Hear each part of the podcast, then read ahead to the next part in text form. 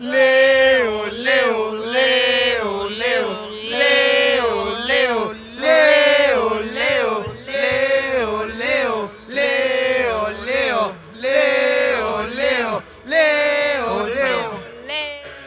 Gracias. Si tenés gráficos para regalarme, yo te voy a Eh, agradecer. Me lo estaba diciendo fuera de aire y me quedé cebado, Sí, ¿viste? eh, tengo cosas muy históricas, tengo, no tengo muchos, pero bueno, ya vendí en algún momento alguna colección de revistas que tenía también, porque no me La ocupaba mucho hiciste lugar. plata.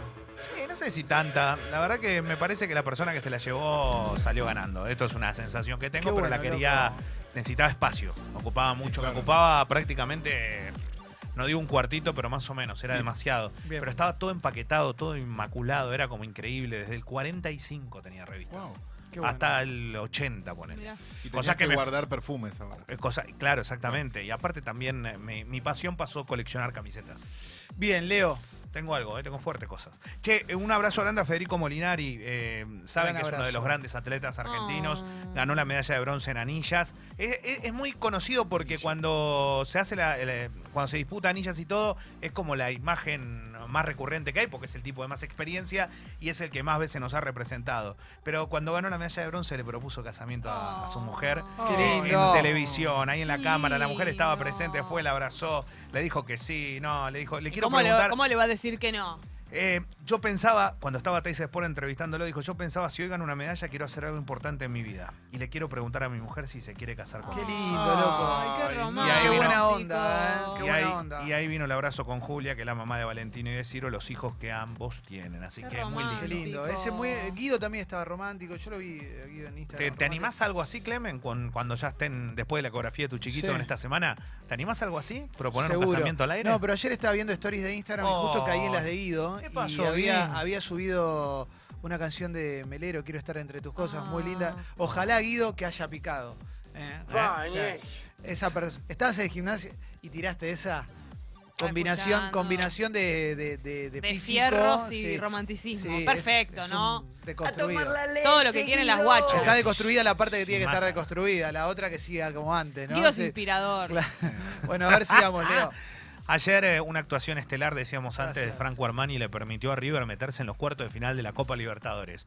Primero, el partido que había sido en el Monumental había terminado 0 a 0 y River agarró un penal en el último instante que Matías Suárez disparó por encima del travesaño. Y ayer River jugó bien. Otra vez River se planta en Brasil como si fuese local. Y Gallardo mete una sorpresa. Dice, voy a meter un jugador que nadie espera. Puso en cancha al colombiano Jorge Carrascal. 21 años y todo el mundo dice, bueno, este tipo está completamente loco. ¿Qué sucedió en el partido? Carrascal fue una de las figuras de River. Juega bien el pibe, Siempre ¿eh? le pasa, eh, esto es Gallardo. Y otra cosa, van a los penales cuando River mereció en los 90 ganar. Y uno que dice, bueno, patean los de, los de experiencia, patean todo lo que saben. Y Gallardo hizo la gran Bianchi. En algún momento, viste que Bianchi mandaba y decía, vení vos, Álvarez, vení, vení, Pablito, patea vos este penal. Y todo decía, ¿cómo este pibe manda? Y el tipo la colgaba del ángulo y Boca seguía pasando en la copa hasta que la ganaba. Bueno, ayer mandó a patear los penales a Martínez Cuarta, central de inferiores. Gonzalo Montiel, marcador de punta de inferiores. Todos, a- todos la colgaban abajo, al ángulo. Bueno, todo así y no fueron los jugadores de más, de más experiencia. Tal es así que Gallardo en el partido sacó a los tres referentes de River. Los tres cambios salieron los tres referentes. Entonces, tiene una identificación. Cuando hablo de tres referentes, hablo de Poncio, de Prato y de Nacho Fernández. Tiene una identificación tan grande que se permite este tipo de licencias y la verdad que el tipo algo más tiene. Es un plus. Ayer en los penales Armani agrandado, atajó dos, la rompió en el partido, sacó una pelota imposible, esa que saca Armani. Se- eh, fue una pelota, viste, estilo como la que le saca Gigliotti aquel día contra Independiente.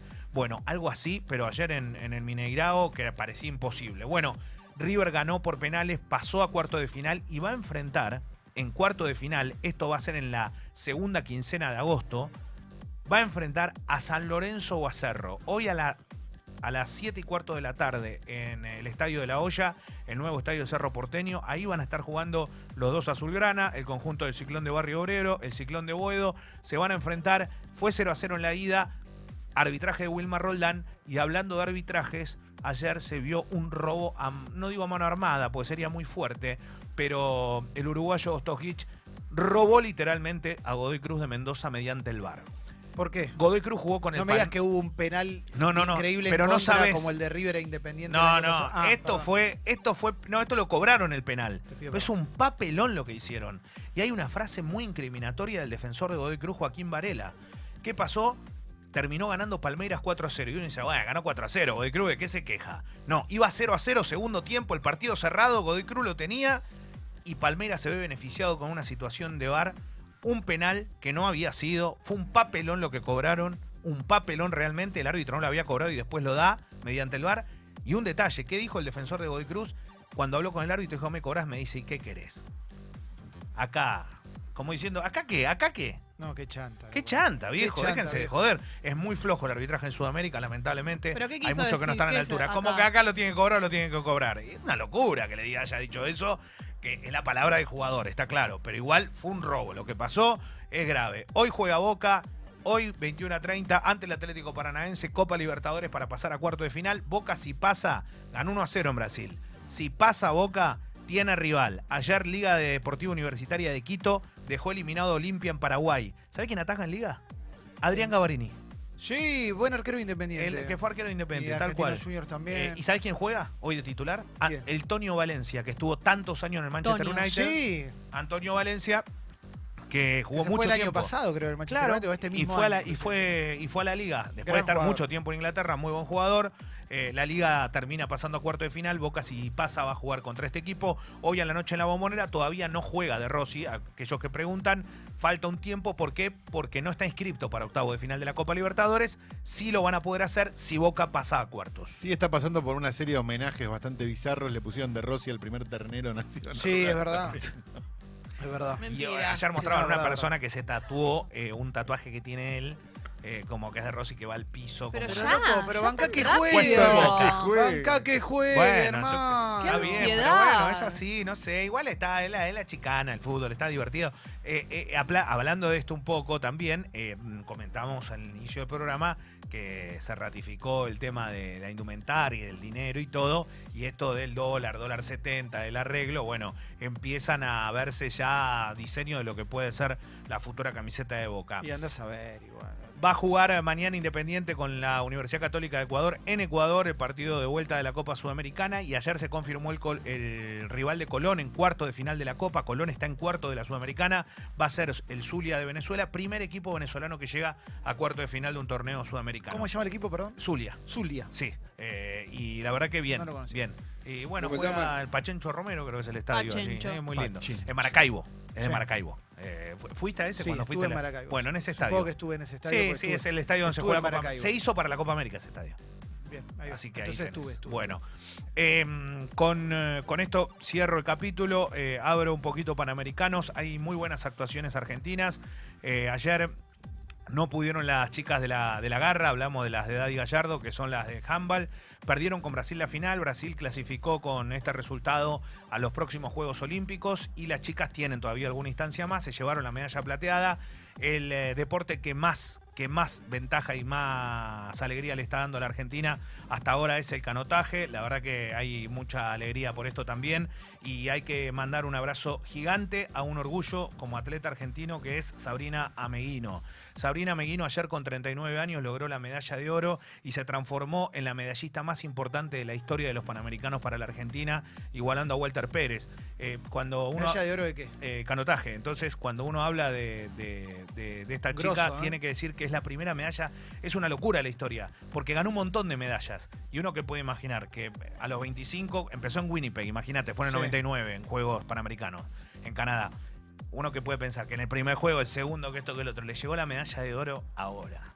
Es, es, Bueno, la historia eh, es Nunca es espectacular. tarde. Estaba pensando en el que hacía eh, windsurf. ¿Cómo se llamaba? Santiago. Eh, Lange, Santiago, Santiago. Lange. Eh, Santiago Así Lange terminó así ganando, llamaba, no me acuerdo terminó ganando la medalla de oro en los Bueno, Juegos Olímpicos. Y era grande Eh, también. ya era más grande y aparte me dio un estilo de profesor para todo el resto, ¿no? ¿Cuánto es la carrera? ¿Hasta qué edad más o menos? Mira, la verdad que yo no Se sé. hasta- eh, el, eh, mira, yo creo que remar puede remar un montón de tiempo. El tema es cuánto. Toda la vida, Leo. Claro, el tema es cuánto tiempo lo puedes, hasta qué edad lo puedes hacer. El físico no sé hasta qué edad te lo permite para hacerlo al máximo nivel, pero está claro que si a los 39 Claro. años puede lograr una medalla. Así que eh, Sabrina Meguino es el gran orgullo argentino en la categoría K1 200 metros, así que es la primera palista argentina que obtiene la medalla dorada en un juego panamericano y, estuvo muy emotivo todo y, y lloró mucho la verdad que es nada, una locura, una locura porque hay un montón de atletas que están haciendo un gran papel. Argentina está en el puesto quinto del medallero, está mejor de lo que se preveía hasta ahora, obviamente, y todavía hay un montón de deportes colectivos e individuales que faltan disputarse. La gran estrella argentina es Delfina Piñatelo, ¿no? La nadadora que es muy joven y es la gran esperanza que tiene Argentina. 19. Exactamente para todos los Juegos Olímpicos que vienen, porque anda en un nivel realmente importante bajo el agua. Y después eh, también los deportes eh, colectivos donde todavía hay chances y hay muchos que ni empezaron a disputarse. Gracias, Leo.